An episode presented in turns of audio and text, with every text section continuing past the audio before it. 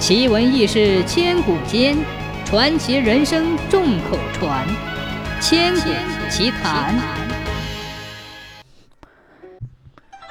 很久以前，东海龙王手下的龟蛇二将不和，他们互相瞧不起，都自己夸自己本事大，经常吵架。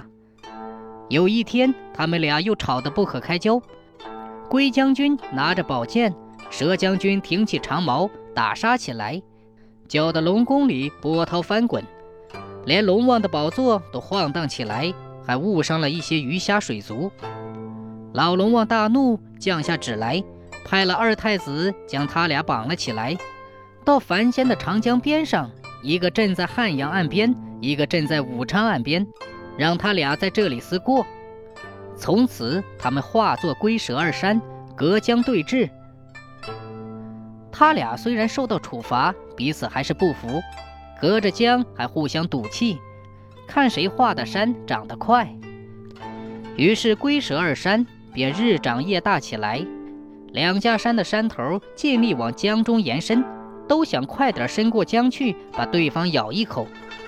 这一来可坏了事，长江的水道越来越窄，不到半年的功夫，已经窄得和汉水差不多了。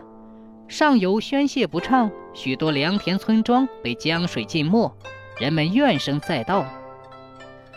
吕洞宾在吕祖阁里一觉醒来，知道了此事，心想：他俩这样蛮干，那还了得？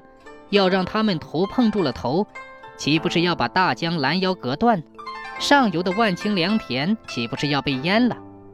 他化作一个采药的老人，身背药袋，肩扛银锄，走出了吕祖阁。来到了蛇山中部，手举银锄，照定蛇腰，挖了一锄。蛇将全身一展，腰部的蛇骨被挖断了，疼痛难忍，只好赶快缩头，一直缩到了武昌岸上，再也不动弹了。所以蛇山中间至今还低很多，像断了的样子。